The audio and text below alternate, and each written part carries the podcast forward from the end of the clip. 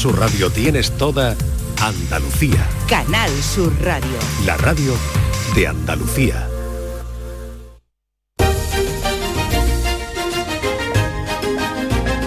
En Canal Sur Radio, Días de Andalucía, con Carmen Rodríguez Garzón.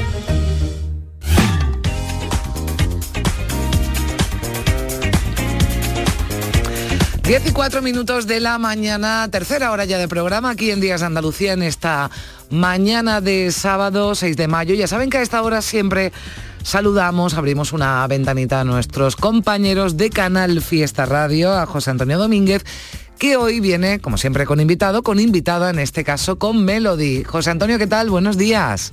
Buenos días, Carmen. Estoy con un artista que conocemos todos. Y cuando digo todos, es todos. ¿Quién no ha oído alguna vez a Melody? ¿Quién no ha bailado sus canciones? ¿Quién no se ha emocionado con alguno de sus éxitos? Hola, Melody, buenos días. Muy buenos días. Me encanta que estés lo mismo en Canal Fiesta que en Canal Sur Radio, como es el caso de ahora, presentando en todas partes tu nuevo proyecto musical que se llama Mujer Loba y donde, permíteme que te lo diga, estás que te sales. Muchísimas gracias. Estoy súper contenta de estar presentando este single que es espectacular y espero que lo disfrutéis, Mujer Loba, porque tiene una letra muy potente que habla sobre, sobre la superación de nuestro día a día y superar las adversidades que la vida no nos pone.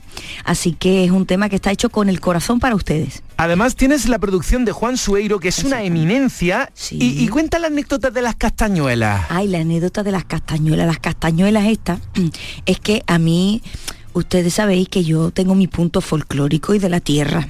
Entonces las castañuelas, este, estas castañuelas ya estaban ya en otra, en otro, en otro temita mío de hace ya unos cuantos años. Y entonces cuando yo escucho las castañuelas le digo, Juan, y estas castañuelas, y se Melody las tengo guardadas hija, desde tu primer disco casi. Digo, madre mía, Juan, ¿esto cómo puede ser? Y Juan Soiro es un espectáculo de de productor, igual que con el compositor que, que, he trabajado este tema, que es Alberto Lorite, que es una maravilla. Y me gusta sacar temas así porque son letras que de verdad te dicen algo, ¿no? Que yo creo que, que a día de hoy es necesario tener canciones que nos cuenten cosas de verdad.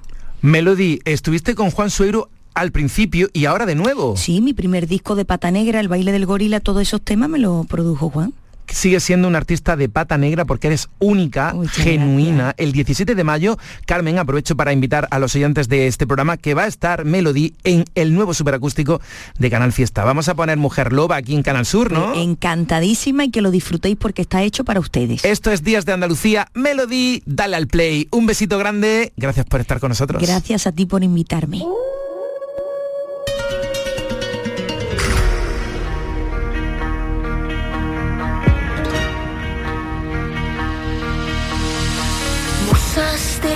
Leyendas que inventan la ciudad, poseída por la magia lunar. Los necios me apuñalan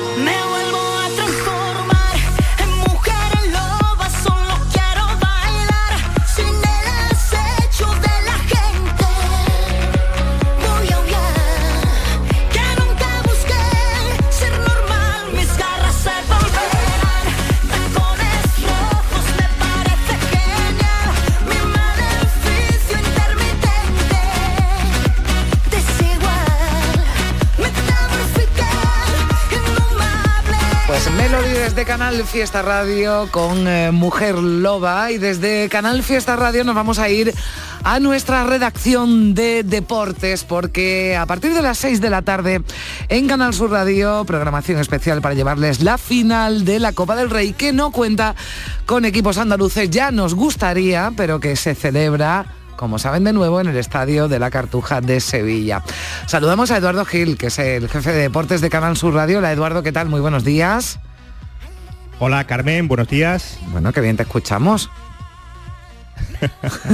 lo tenemos todo preparado, lo tenemos todo listo para que a partir de las 6 de la tarde Sí. ya empecemos cuatro horas antes de que empiece la, la gran final de la Cartuja. Ya es el penúltimo año eh, el último año Sí, será porque el esto que hubo viene, como 2024. un sí, un acuerdo, ¿no? Sí. Para que fueran durante durante unos años, no es que bueno, que mm, todo salió bien, es verdad que, que el año pasado, pero hay un acuerdo para que la Cartuja de Sevilla también acoja, que decíamos, ¿verdad? Que nos gustaría que hubiera algún equipo andaluz, pero bueno, en cualquier caso hay un ambientazo Sí. en Sevilla buenísimo con aficionados del Madrid y de los Asuna que están eh, pues llenando, ¿no? Las calles de, de- de la capital hispalense.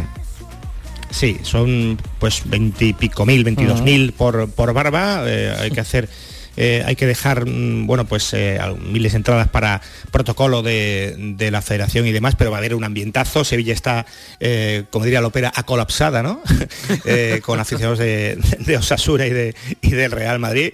Mm, Las plazas hoteleras y demás se están haciendo notar los aficionados pamplonicas porque quieren su primer título en la historia. Sería el decimocuarto campeón de, la, de la Copa. El Madrid va por su vigésima Copa y tiene en el rabillo del ojo, está mirando, está mirando al Manchester City, a la ida de las semifinales de, la, de la Champions el próximo martes. Está Álava recuperado, se ha recuperado Modric, el Madrid quiere la Copa porque ha perdido la Liga y Osasuna tiene un hambre tremenda. Yo creo que, mm, eh, permíteme, yo creo que esta, Osasuna, eh, esta, esta Copa está, mm, está, está para Osasuna. No sé si lo hemos pensado claramente. Bueno, pero cuidado que te está eliminó- escuchando, que te está escuchando ya el te están escuchando desde la peña madridista la primera de Sevilla.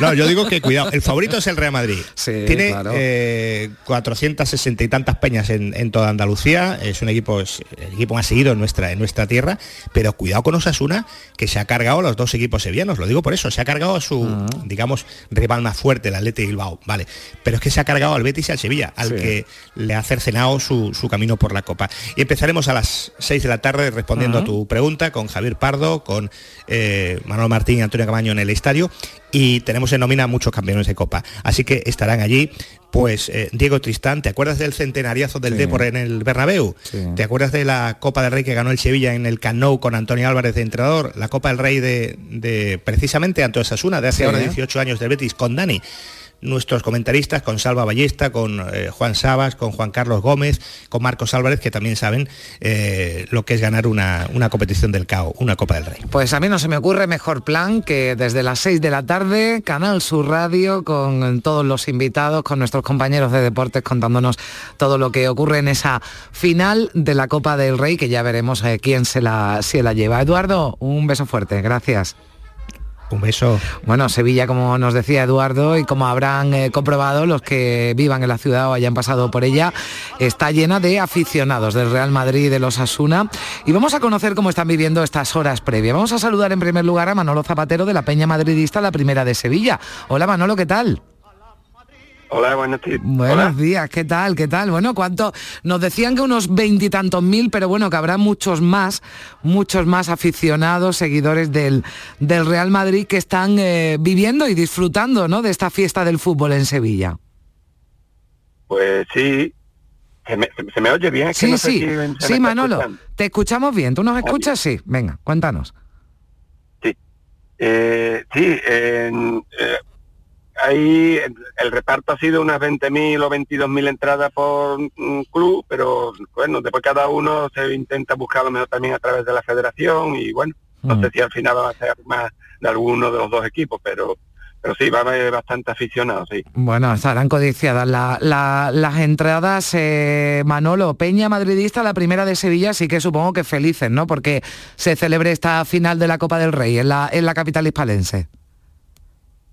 Eh, sí, eh, muy felices porque en, en la Real Madrid disputa una, una final eh, en Sevilla. Claro, nosotros somos sevillanos, pertenecemos a la única peña madridista que hay en la capital, en la provincia sí hay unas veintitantas, y como ha dicho Eduardo, en Andalucía son más de 460 las peñas madridistas que existen y bueno, mm, con un ambiente ya preparándolo todo para esta noche intentar disfrutar. Claro. Realmente no ha dicho ninguna cosa que sea mentira. eh, es un partido bastante complicado porque Osasuna es un equipo que defiende bien, tiene un buen contraataque y como se ponga por delante va a ser complicado remontarle, pero bueno, esperemos que, que esa circunstancia desde, desde el, deseo nuestro es que no se dé, obviamente. Claro, eh, vosotros queréis que Real Madrid, lógicamente, pero yo creo que va a ser un, partido bonito, un partido eh, disputado. Son, son muchas finales ya y, bueno, muchos títulos logrados por el Real Madrid, pero yo supongo que cada una eh, se sigue viviendo, ¿no? Cada final con mucha, con mucha intensidad y con ese, nos decía Eduardo, con el rabillo del ojo ya mirando al- al Manchester City, ¿no? Sí, porque también hay que tener en cuenta esto, que el Madrid está metido continuamente en, en finales y, quiera que no, eso eh, hace que mm, desde reojo vayas mirando lo otro. Evidentemente, eh, esta noche se juega un título y, las, y el martes te juega la posibilidad de disputar otra final de Champions. O sea que, es que son dos partidos de, de máxima importancia. Mm. Bueno, a ver, un pronóstico, Manolo, para, para, para este partido. Lo Uy. que. Soy muy malo para los pronósticos, pero bueno, por, por decir alguno, voy a decir 3 a 1 a favor del Real Madrid. 3 a 1, bueno, sí, pues es Real Madrid Osasuna, bueno, pues ahí ahora le preguntaremos también a, al aficionado de Osasuna que también vamos a, a saludar. Bueno, Manolo, yo mm, para, en fin, como esto, eh, yo no, no voy a decir cuáles son mis colores, pero no son ni los del Real Madrid ni los de los Osasuna, así que que gane el mejor y sobre todo que disfrutemos de una eh, buena noche de, de- de fútbol y que disfruten, bueno, pues todos los aficionados que, que son muchos los que residen en Andalucía, pero también los que vienen desde la capital de España, desde Madrid, para esta final de, de la Copa del Rey. ¿Vais a hacer...? Sí, eh, viene, sí. vienen de muchos sitios, Sí. de muchas peñas, de, de- Madrid, bueno, evidentemente ¿no? Pero ya digo, de Andalucía van, van a estar representadas muchísimas peñas e incluso de la zona de Extremadura que está muy cercano para ellos poder venir a una final que no es lo habitual, pues también van a venir muchas peñas de la zona de Extremadura. ¿Dónde tenéis la peña y qué vais a, qué vais a hacer hoy, Manolo? Eh, la tenemos en, en Sevilla, este, en, en la calle El Alquián 18.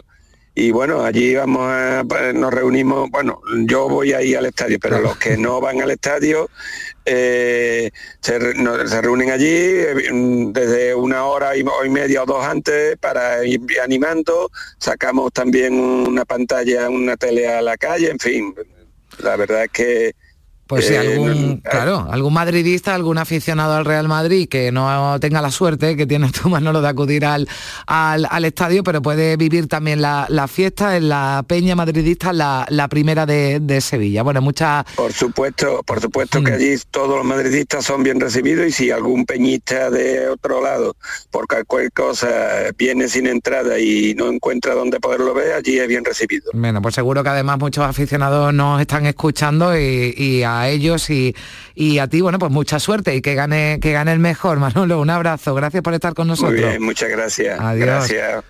Y Osasuna tampoco, desde luego, va a estar eh, solo, ni, ni mucho menos, porque también se han desplazado a Sevilla muchos navarros.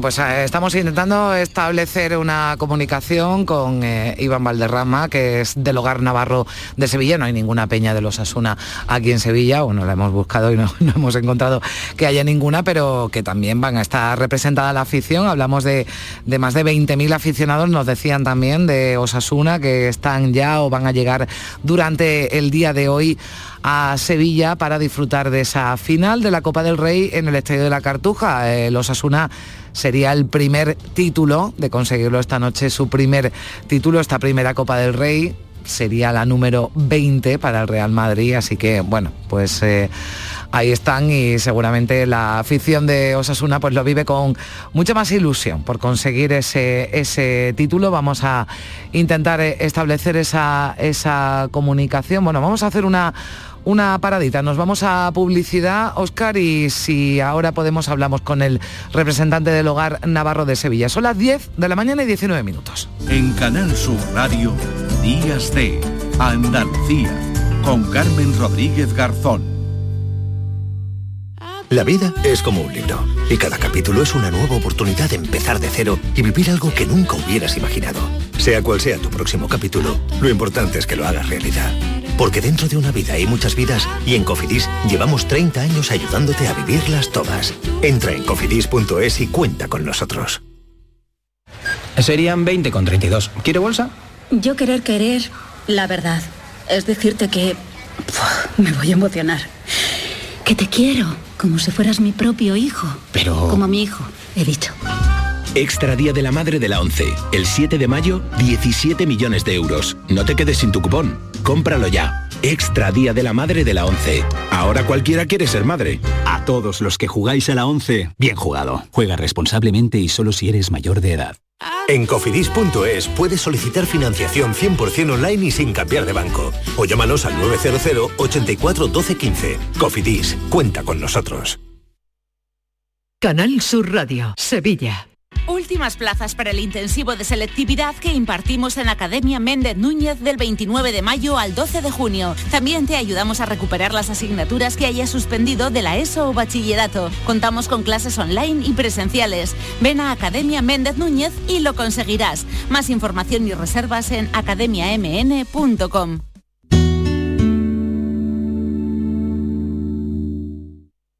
¿Te imaginas un mundo sin música? ¿Y un océano sin peces? No pasemos del sonido al silencio. Ven a conocer al Acuario de Sevilla una especie amenazada, el pez guitarra. Descúbrelo en acuariosevilla.es. El verano está a la vuelta de la esquina. Es hora de retomar tu rutina de entrenamiento. Ponte en forma para el verano con Basic Fit. Empieza con 5 semanas gratis y una mochila. Basic Fit. Go for it. Si estás cansado ya de tanto pagar entre gasolina, luz y ahora el tope del gas, venga, corre y llámame, que no hay tiempo que perder, nuestro petróleo es el sol y lo tienen que saber. Placas fotovoltaicas Dimarsa. Infórmate en el 955 12 13 12 o en dimarsa.es. En Canal Sur Radio, Días de Andalucía. Con Carmen Rodríguez Garzón. Ahora sí, vuelve a sonar el himno de los Asuna. Yo creo que nunca sonado tanto el himno de los Asuna, al menos aquí en Canal Sur Radio, pero hoy la ocasión lo merece porque se puede convertir por primera vez el equipo navarro en campeón de la Copa del Rey. Vamos a saludar ahora sí a Iván Valderrama, que es tesorero del hogar Navarro de Sevilla. Hola Iván, ¿qué tal? Buenos días. Hola, buenos días, ¿qué tal? ¿Cómo estamos? Bueno, Iván, a ver si esta vez puede ser, ¿no? Y os lleváis la copa. Esta vez, esta vez nuestra, eso seguro, porque venimos con una ilusión impresionante, tremenda. Y esta, este, este año es nuestro. Bueno, Iván, eh, yo te noto la voz que ya habéis estado ya celebrando, ¿verdad? Lleváis, lleváis Sí, varios ya- días llevamos porque... ya dos o tres días, llevamos ya dos o tres días con, con una ilusión impresionante y ya, ya va haciendo mella.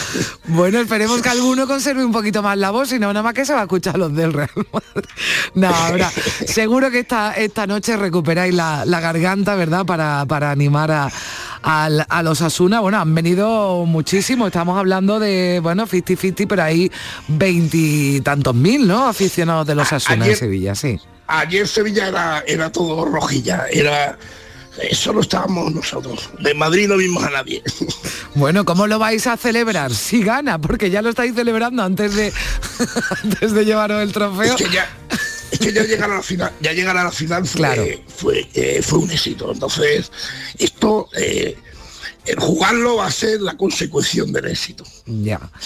Bueno, eh, este hogar navarro de, de Sevilla, bueno, hay una comunidad, ¿no? Entiendo, navarra importante, ¿no? Aquí en, en En la... Sevilla, en, Se- en Sevilla la verdad que somos bastante navarros y que nos gusta, nos gusta juntarnos y celebrar todas las fiestas que todas las fiestas que se celebran en Pamplona las celebramos nosotros aquí eh, desde la, desde la distancia. Bueno, sí, yo creo que tenéis por ahí preparado algún chupinazo que ya me contaste el otro día, Iván, que si este año puede ser y, y- y nos acercamos a celebrarlo con, con, con vosotros. Oye, Iván, una cosita. eh, yo le preguntaba antes a Manolo Zapatero, de la Peña Madridista, la primera de Sevilla, un pronóstico. Él me decía 3-1, para el Madrid, claro. Eh, ¿Cuál es el tuyo?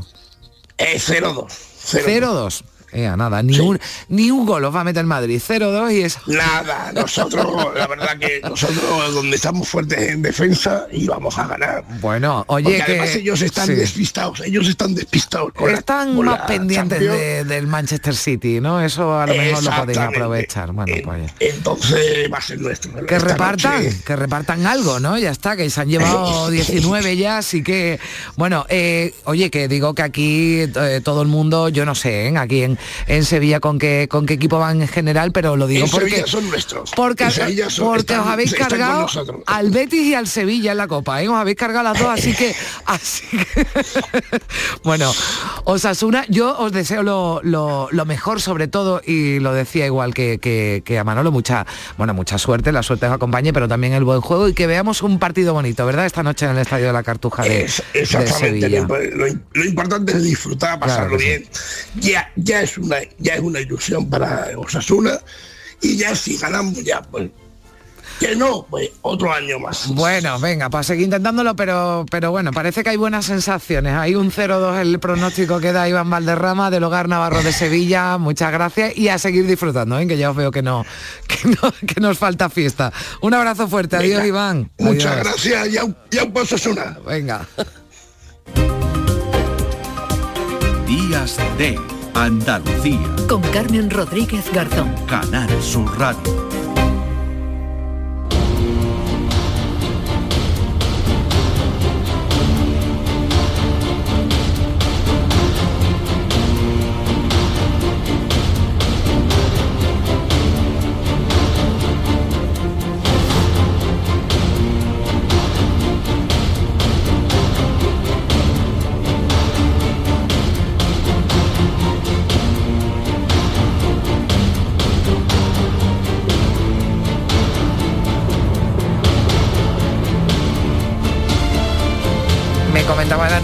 Mensaje de WhatsApp, Eduardo Gil, nuestro jefe de deporte, dice, Carmen, Osasuna es una palabra en euskera que significa salud, fuerza o vigor. Así que, bueno, pues una bonita palabra, Osasuna, para definir esa salud, esa fuerza y vigor.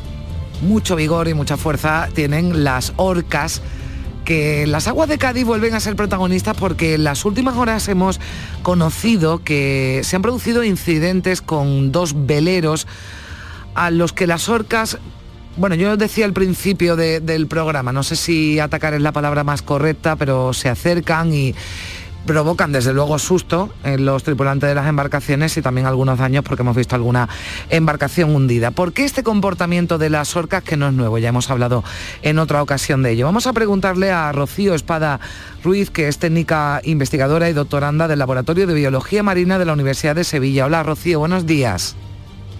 Hola, buenos días, ¿qué tal? Bueno, las orcas están atacando, eh, no sé si es la palabra correcta, ¿cuál, ¿por qué se debe este comportamiento? ¿Por qué se, se acercan ¿no? y, golpean esas embarcaciones en aguas del estrecho?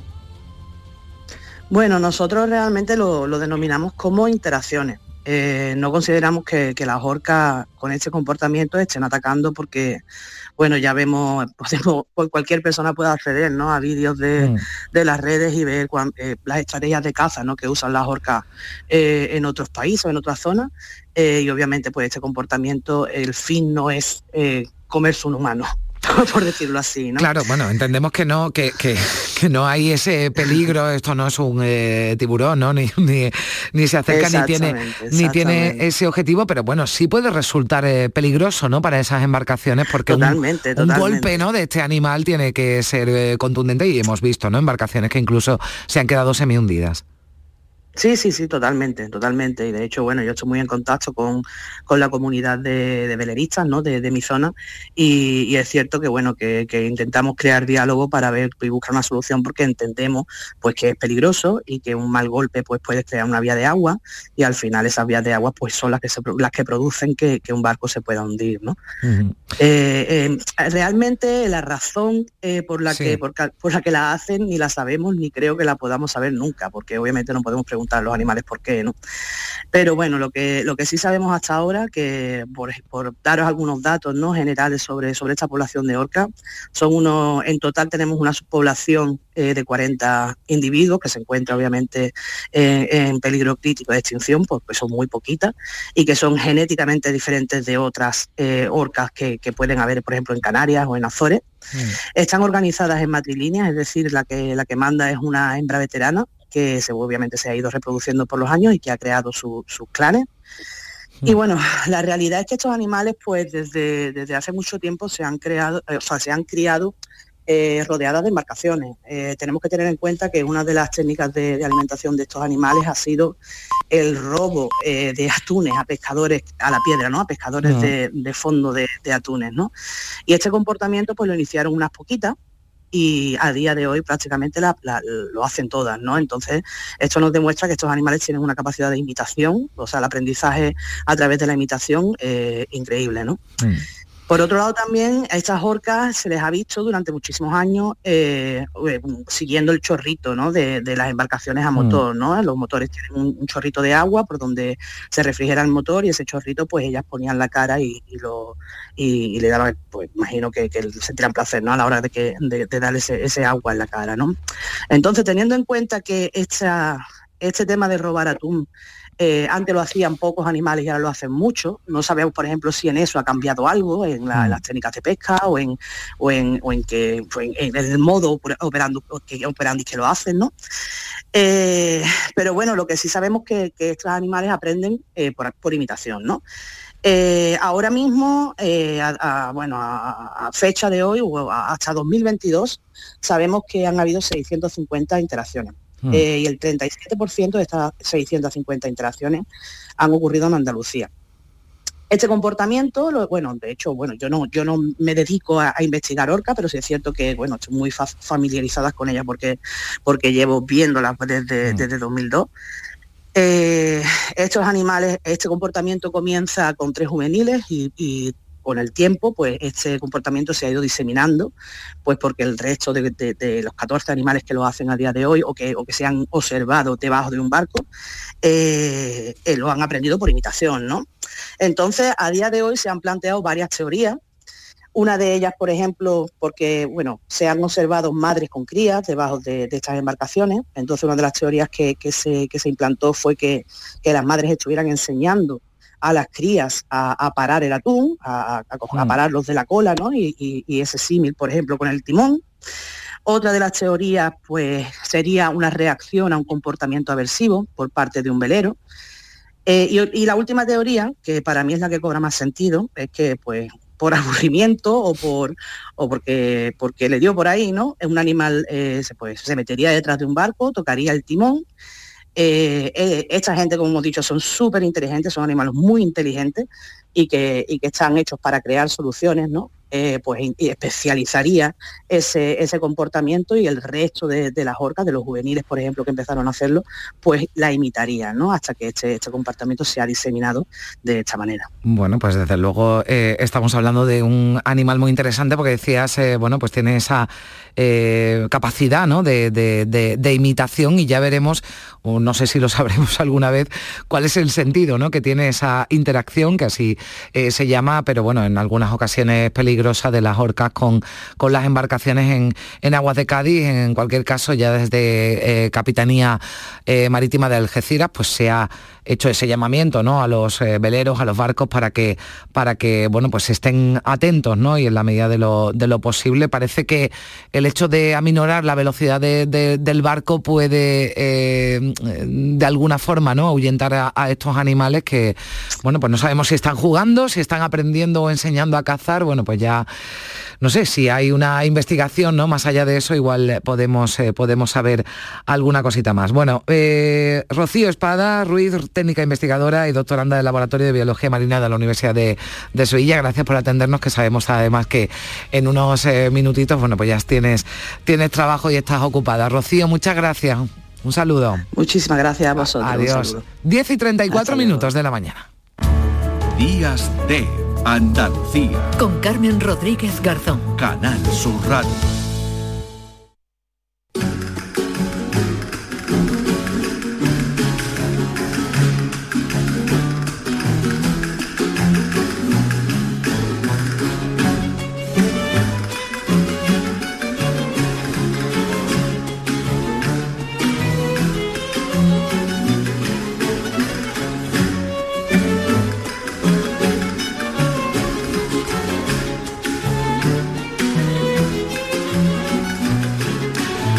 Diez y 34 minutos de la mañana. Primi Sanz, ¿qué tal? Muy buenos días.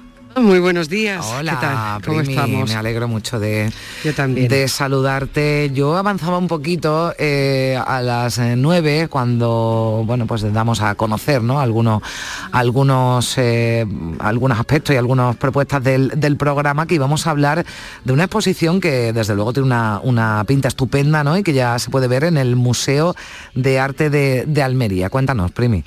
La verdad es que no tenemos oportunidad de conocer esta parte de la historia muy a menudo, porque aunque España ha sido una tierra de migración constante a lo largo de los siglos, no tenemos mucha información en torno a cómo fue esa migración a los Estados Unidos, que tuvo un periodo muy fuerte, muy importante, sobre todo entre finales del siglo XIX, entre el 1868, que así se sustitula esta exposición, que se Ah. titula Inmigrantes Invisibles, Españoles en Estados Unidos, hasta el año 45. En España es un periodo bastante complicado, fue la Revolución gloriosa del 68, eh, había muchas penurias económicas, luego el comienzo de la- del, del siglo XX con dos guerras mundiales, una guerra civil, en fin, que la migración de españoles a esa parte del mundo fue importante, pero no sabemos mucho Mm. sobre ella. Por eso esta exposición, Carmen, es tan importante, creo Hmm, yo, ¿no? Bueno, y creo que tenemos a, a un invitado, ¿verdad, Primi? De que nos va, que nos De va a contar un poquito más, ¿no? Sí, porque además de ser uno de los comisarios junto con Luis Argo Ah. de esta exposición, él es descendiente de aquellos inmigrantes, se llama James de Fernández, es catedrático de literatura española y de cultura española en la Universidad de Nueva York y también es el director de la Universidad de Nueva York en Madrid. Vamos a saludarlo. Sí. James, buenos días. Hola. Hola, hola, muy buenos días. Bueno, inmigrantes invisibles. ¿Eran invisibles los inmigrantes españoles en Estados Unidos en esa, en esa época, James? Bueno, eso, esa es la gran pregunta. Eh, yo creo que se han vuelto invisibles porque su historia se ha dispersado con el paso de los años y, y de las generaciones, ¿no? En su momento no eran tan invisibles, ¿no? La gente no sabe, por ejemplo, que en la ciudad de Nueva York, donde igual la gente conoce Little Italy, ¿no? La colonia italiana, o Chinatown, el barrio chino, en los años 20 había dos zonas de Manhattan que se decían Little Spain, ¿no? Eran, eran mucho más pequeñas que las que las zonas de los italianos o los chinos, pero pero no, no eran invisibles, pero se han vuelto invisibles porque ellos se dispersaron y con ellos su, su relato. Primi. Hay en realidad la posibilidad de conocer las historias pequeñas, más que la gran historia de todo Mm. aquello que pudieran haber hecho, que hicieron mucho en los Estados Unidos, porque sobre todo fue mano de obra barata para trabajar en el caso de Hawái, aunque también estuvieron, como nos contaba Jane, en Nueva York, donde fueron muy importantes. Aparte de ser mano, mano de obra barata, se integraron en todo tipo de actividades. Por ejemplo, estaba viendo Jane fotos Mm. de un equipo de béisbol que es muy americano, donde había también bateadores españoles, o un señor como Ángel Nieto, que se llevó allí eh, el arte de los toros a California, que fue donde emigró. Son 300 fotografías las que podemos ver aquí, que habéis recopilado a lo largo de 10 años. Son sobre todo, Jane, historias de la vida cotidiana. Es exactamente, es un proyecto expositivo que se hace, como has dicho, desde los archivos familiares, ¿no? Fotografías inéditas que viven en álbumes familiares maltrechos, a veces en, en latas de, de- en cajas de galletas, en latas de, de membrillo. Eso es muy fotos- español. Sí, sí, sí. De hecho, hacemos un pequeño homenaje a la lata de, de- membrillo como archivo en la, en la exposición. Pero sí, son fotos de esa cotidianidad mm, de un grupo, em, una gota en el océano de la migración europea eh, a los Estados Unidos. Escenas de la vida cotidiana, in- intentos de mantener la cultura y las costumbres españolas, de intentos de divertirse y también de documentarse porque mandaban muchas fotos a, a los que dejaron aquí en España, ¿no? Entonces hay mucha mucha transmisión de información a través de la imagen que intentamos eh, captar en la exposición. Mm. Eh, bueno, James, eh, te presentaba eh, Primi, ¿no? Bueno, como, como descendiente, ¿no? También de, de- inmigrantes o de emigrantes, ¿no? Españoles que se, que se fueron a Estados Unidos. Con esos descendientes entiendo que habéis tenido que tener relación para, para, para aglutinar ese, ese material, ¿no? Fotográfico, ese material documental para la, para la exposición. ¿Cómo, cómo- qué relación tienen en, en, en general los descendientes de los españoles, ¿no? Con, con nuestro país, desde Estados Unidos. Sí, pues hay de todo, ¿no? Y sí es verdad, es un proyecto construido desde las salas de las casas de los hijos, nietos y bisnietos, ¿no? Entonces te- hemos tenido un trato muy cercano con, con veintenas de familias en, más de 20 estados en Estados Unidos. Un proyecto que llevamos más de más de 10 años y haciendo esto, tocando las puertas y entrando a las casas, em, grabando fami- eh, historias familiares y digitalizando archivos. Y con la, la pregunta de la, de la relación con España es que depende mucho de, de la familia y también de la zona.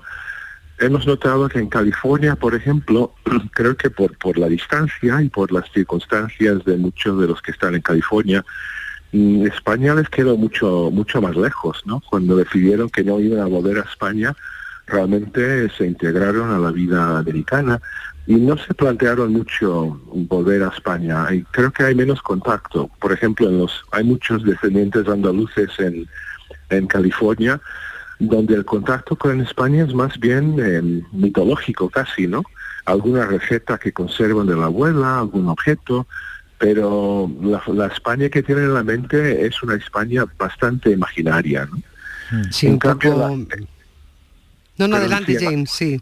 Era que en la costa este, eh, los gallegos que viven en, Nu- en Nueva York o en New Jersey, en realidad el, el hilo con Galicia y con España no se rompió del todo y ha habido durante décadas un, un ir y venir que ha hecho que la visión de España que se tiene en la costa este es un poco más eh, más al día, ¿no? O más menos menos imaginario.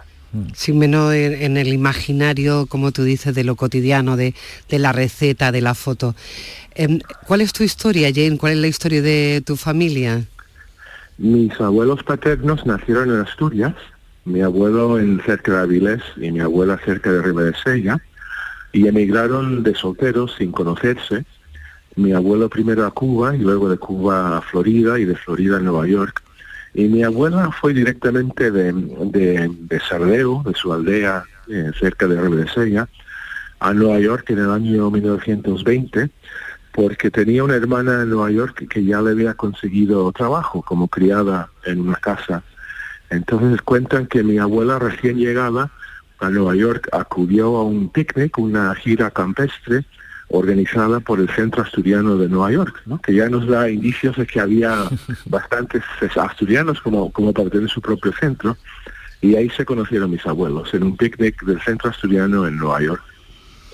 Y, y cómo, y cómo, mm, em, no sé, el- la relación entiendo que no, que no la has perdido nunca, ¿no, James? Para que, eh, bueno, pues eh, estés al frente, ¿no? De, de- de esta exposición, o sea, el interés por la historia de tus abuelos y de, y de los españoles, ¿no? Que acudieron en esa, en esa época a Estados Unidos, ha estado siempre muy presente en tu vida y en tu carrera.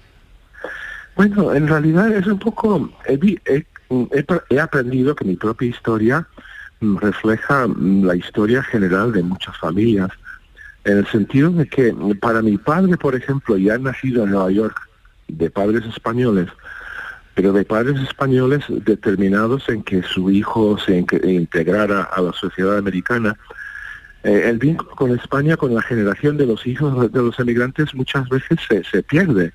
Porque el afán de mi padre era eso, asimilarse, integrarse, educarse, llegar a la soñada clase media. Y mi padre, por ejemplo, jamás se le ocurrió mm, viajar a España.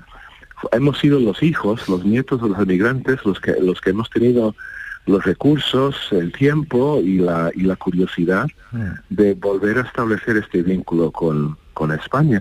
Y ese patrón lo hemos visto en, en muchas familias, ¿no? Los hijos em, emprenden el- la tarea de hacerse americanos, ¿no? Y luego los nietos americanos, pero con conciencia de sus raíces, tienen el lujo de, de investigarlo más. Yo creo que Jane ha dado en la clave. Los recursos también son muy importantes. Estamos hablando de distancias enormes con una las economía. comunicaciones, ¿no? Las O sea, comunicaciones, ahora- la economía precaria, ¿no? De los que iban a emigrar y, y trabajar allí. ¿Cuánto tiempo no se tardaba, eh, pues por ejemplo, ¿no? en, lo, al- el- en lo que tú comentabas antes, no primía lo- cuando se buscaba ¿no? Eh, mano de obra en, en Hawái para recoger el, a- el azúcar, ¿no? Y, y eran unos 50 días, ¿no? Lo que se tardaba en, en esa época, o sea, dos meses viajando en barco, ¿no, James? Sí, sí. En ese viaje es increíble, ¿no? Salieron, el primer barco salió de Málaga, 1907. El canal de Panamá estaba en vías de construirse. Entonces, para llegar a Hawái de Málaga tenías que cruzar el Atlántico, dar la vuelta al, continente sudamericano para entrar al Pacífico y seguir hasta Hawái. 50 y pocos días de mar era. Eran tantos días que morían y nacían en el barco. No recuerdo las cifras, pero uno de los siete barcos creo que murieron 20 porque hubo una pequeña epidemia. Eh, murieron 20, pero nacieron 14. ¿No? Y los agentes que organizaron el viaje decían, bueno, salimos más o menos al par, ¿no? Que, que, que se mueren y se y, y van Me estaba recordando los barcos negreros, pero vamos con algún matiz más, pero algo parecido. Era, era casi una esclavitud, sí, sí. Totalmente. Qué Bueno, historia tan apasionante, ¿verdad? Pues sí, hay que acercarse hasta el 25 de, de junio, ¿verdad, James? En el Museo de Arte de, de Almería, esa exposición Inmigrantes Invisibles Españoles en Estados Unidos, 1868-1945. y Vamos a conocer historias, bueno, pues como la propia, ¿no? De, James y de, y de su familia y de muchos españoles, andaluces también, muchos entre ellos, almerienses que también, bueno, pues eh, fueron buscando, pues no sé si el sueño americano, ¿no? Que era lo que se buscaba también en, otra, en otras zonas de, de Europa. James, ha sido un placer, muchísimas gracias por, por acompañarnos y compartir unos minutos de radio con nosotras. Muchísimas gracias a vosotras, gracias. Gracias, James. Primi, un beso fuerte. Pues nada, disfrutar de la exposición si se va por Almería. Pues un beso, sí, Carmen. venga, gracias, adiós. Días de Andalucía. Con Carmen Rodríguez Garzón. Canal Sur Radio. La estrella argentina Tini anuncia su gira Tini Tour 2023. La gira llegará en junio a España con fechas en Córdoba, Plaza de Toros 28 de junio, Chiclana de la Frontera, Concert Music Festival 1 de julio, Fuengirola, Mare Nostrum 2 de julio, Roquetas de Mar, Plaza de Toros 14 de julio y Mairena del Aljarafe, Centro Hípico 14 de septiembre. Entradas a la venta en Ticketmaster y D-Tickets. Oleícola Jaén te invita a visitar su exposición en la próxima vigésimo primera edición de Expoliva en Ifeja. Nos encontrarás en el stand 19A. Allí podrás conocer nuestras variedades de aceite de oliva virgen extra y las últimas tendencias del mercado oleícola. Te esperamos. Grupo Oleícola Jaén. Nuestro presente es el futuro. Escuchas Canal Sur Radio en Sevilla. Muchachos, el objetivo es llegar a la Fan Zone de SEAT. Subimos por la banda derecha del Guadalquivir, dos paredes, llegamos al córner del casco antiguo y hasta el área donde están los streamers y la cancha del 3x3. Fácil, ¿eh? La Fan Zone de SEAT llega a Sevilla. 3x3, RoboKeeper, realidad virtual y muchas cosas más. Ven el 5 y 6 de mayo a Torre Sevilla. Esta copa la jugamos todos. Los guerrilleros, tapicería y colchonería en Utrera, a precios de fábrica. Cheslong de 3 metros con asientos extraíbles, cabezales reclinables, canapé, dos puff, cojines decorativos de regalo y telas antimanchas a elegir. Antes 899 euros y ahora solo 499 euros. Sí, sí, has escuchado bien, 499 euros. Y por un euro más televisor LED de 32 pulgadas de regalo. Estamos en Utrera, carretera Carmona número 15 en Utrera, Sevilla. Entregas en 48 horas. El verano está a la vuelta de la esquina. Es hora de retomar tu rutina de entrenamiento. Ponte en forma para el verano con Basic Fit. Empieza con 5 semanas gratis y una mochila. Basic Fit. Go for it. No puedes perderte la exposición del Titanic más grande del mundo, en el Pabellón de la Navegación, en Sevilla, a partir del 5 de mayo. Un gigantesco Titanic donde podremos observar salones, cocinas, camarotes, mobiliario y diferentes objetos recuperados del naufragio. Titanic revive la historia. Venta de entradas en titanicexpo.es y en taquilla exposición.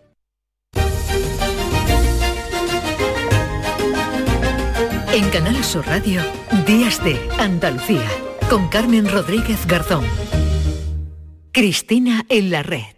And so it is, just like you said it would be.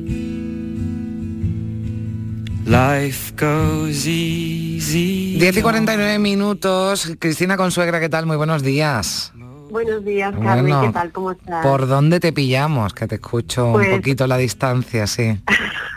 Celebrando la literatura en, en Alicante. Estoy en la Feria del Libro de Alicante. Bueno, pues de libros, ¿verdad? Precisamente vamos, a- vamos a hablar Sí. de libros, de librerías con eh, nuestra invitada de hoy. Cuéntanos un poquito de ella antes que la saludemos.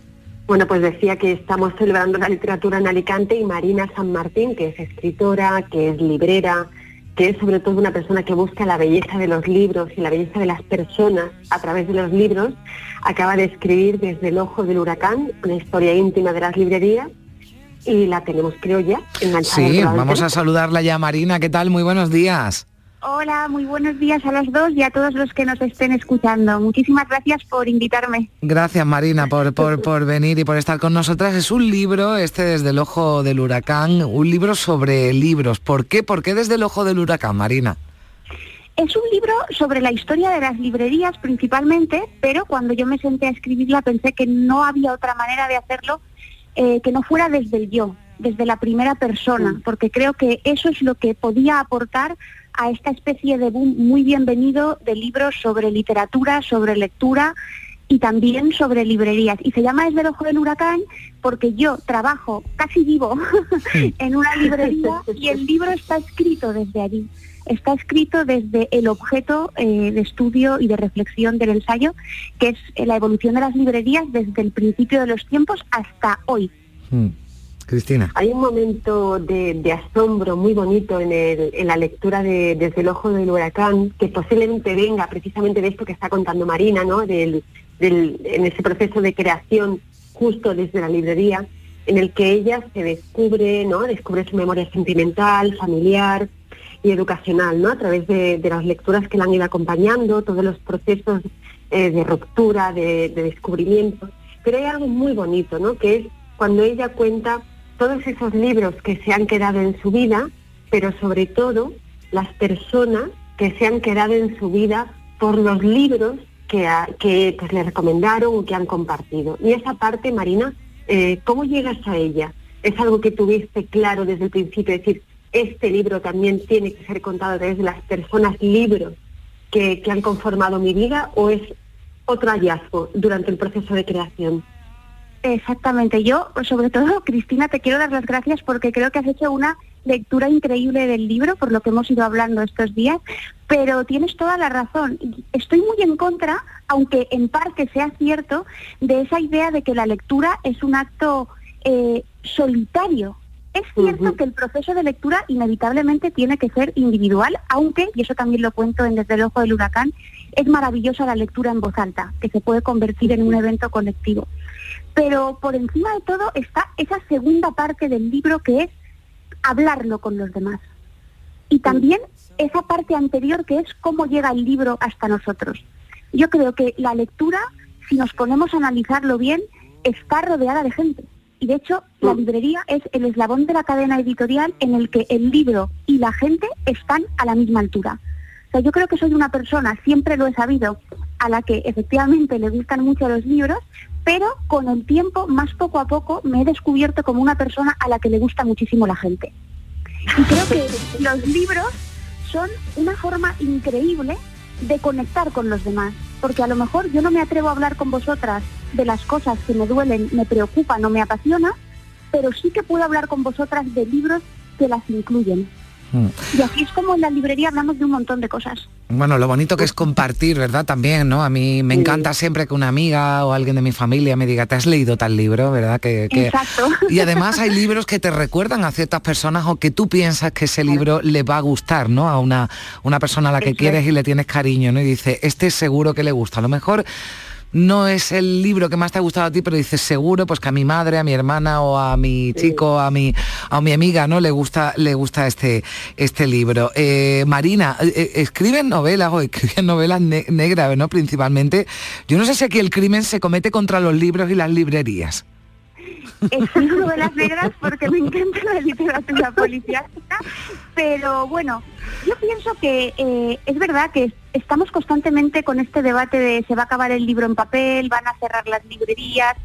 Al hacer este repaso, que también ha supuesto un aprendizaje para mí tremendo, ¿eh? porque no es que yo todo lo que haya escrito en el libro lo tuviese ya aprendido de antes, sino que me ha costado un tiempo y he descubierto muchas cosas, pero sobre todo me he dado cuenta de que deberíamos ser más humildes y pensar que si el libro y las librerías han sobrevivido a todos estos milenios de historia, no vamos a ser nosotros los que los veamos desaparecer. Además, tú decías ahora que me parece muy acertado esta idea de el libro para alguien, ¿no? Cuando mm. le regalamos el libro a alguien, pensamos en alguien cuando leemos un libro. Y creo que en realidad ahí reside la mayor fuerza del libro como objeto, del libro tal y como lo conocemos hoy en día porque cuando tú compras un libro para alguien, automáticamente ese ejemplar ya adquiere un valor mm. simbólico que lo convierte... Ay, que hemos perdido a Marina. Hemos perdido a Marina. Ay, estaba, yo disfrutando. Nos, yo también, que, lo convierte en... Marina está ahí. Sí, sí, estoy aquí, ah, estoy aquí. Perdona, es que ha habido un momento que se he perdido. Sí, sí, nos ha pasado también. Además estábamos aquí las dos calladitas escuchándote diciendo... Alguien que quiere destruir el libro. Alguien que quiere destruir el libro ha cortado la llamada.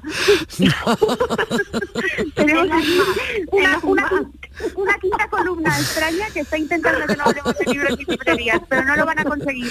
Bueno, esto te da para una novela, ¿eh? Exacto. Ahora ya tengo trabajo. Juego y me pongo a escribir corriendo. Bueno, Cristina, ¿alguna, alguna cuestión más también? Sí, para María. Sí, yo voy a leer un fragmento. Bueno, yo he disfrutado muchísimo. De verdad es un libro que hay que leerlo y regalarlo. en, el apartado en el que ella eh, lo titula sobre Shakespeare y Cervantes, ¿no? La librería, que, o lo que es lo mismo, sobre el amor y la locura, y ella escribe. Sonrío al comprobar que he heredado la costumbre de mi padre de ir salpicando las portadillas de los libros con retales crípticos de mi biografía, aunque en este caso no ha pasado tanto tiempo como para que haya olvidado el porqué de mi reflexión.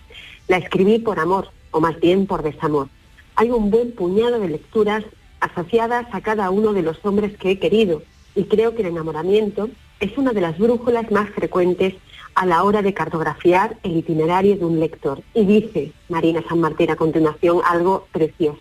Mm. Leemos por placer, leemos por rebeldía y leemos también porque amamos.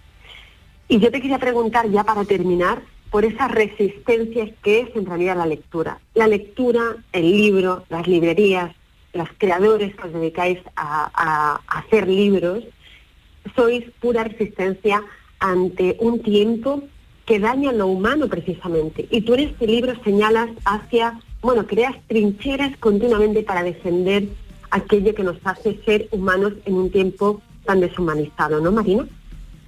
Es, pues sí, exactamente, es que me dejas, la verdad es que me dejas, me dejas sin palabras, pero yo creo que en el fondo esa, esa es la intención.